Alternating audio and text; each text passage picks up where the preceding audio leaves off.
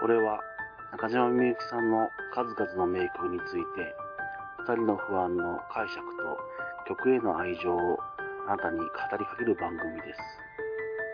曲の解釈は千差万別です。不安の一方的な解釈だけが正しいわけではありません。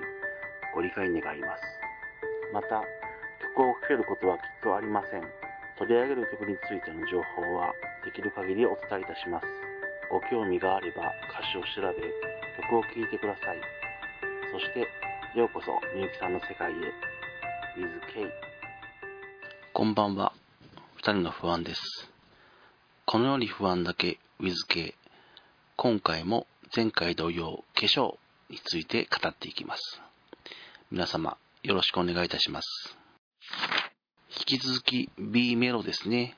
B メロに関しては A メロと比べると半分しか歌詞はありません。なので A メロと B メロのですね、歌詞をリンクして話していきます。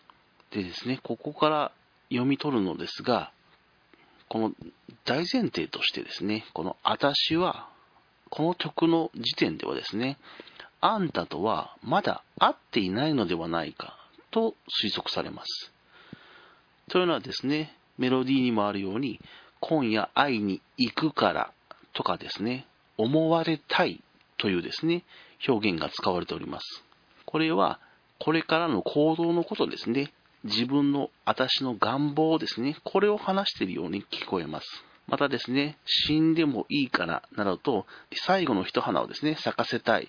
そんなような思いが伝わってきます。ただですね、ここまで色々と歌っているのですが、化粧をして綺麗になりたい、死んでもいいから綺麗になりたいと思っている私なのですが、あんたとの仲を取り戻したいとかですね、彼女との仲を壊したいというような具体的な行動は一切歌われておりません。唯一、あんたへの注文としては、私が出した手紙の束を返してほしいと望んでいるだけです。あんたと彼女の関係をどうにかすることはもうできない。そんなことはもう分かりきっているのかもしれません。悟ってしまっているからこそ、最後に彼に望むことも捨てなきゃよかったと思われる。それだけなのです。あくまでも現状を変えるのではなく、彼の記憶の中に残ろうとしている。そんな風に思えないでしょうか。